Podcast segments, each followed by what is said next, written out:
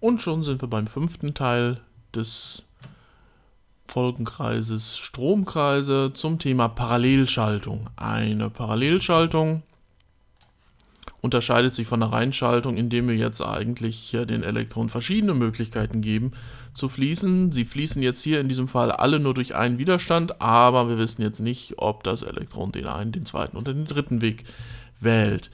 Da kann man sich schon leicht denken, dass äh, hier diese Stromstärke, die hier ankommt, natürlich sich aufteilen muss, sodass äh, es gar nicht mehr möglich ist, dass die Stromstärken übereinstimmen.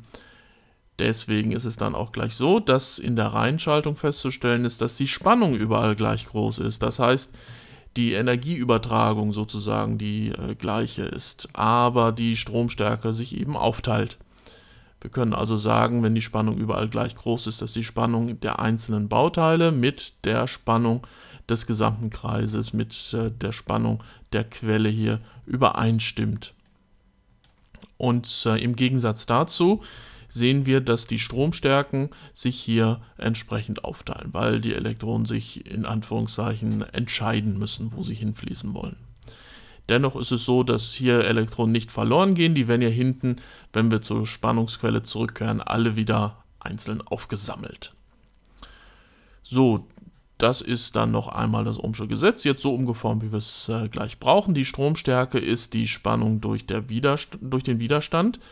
Und äh, wenn wir jetzt in die Gleichung äh, Nummer 2 hier, die Stromstärke ist die Summe der Einzelstromstärken, jeweils das Ohmsche Gesetz einsetzen, haben wir U durch R auf der linken Seite und entsprechend mit den kleinen Zahlen hier unten auf der rechten. I1 ist dann also U1 durch R1, I2 ist U2 durch R2 und I3 ist U3 durch R3.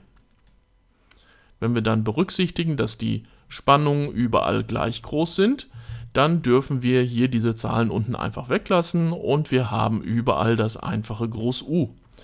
Und äh, unten bleiben dann natürlich die Widerstände. Jetzt haben wir die Möglichkeit, diese Gleichung insgesamt durch die Spannung zu teilen.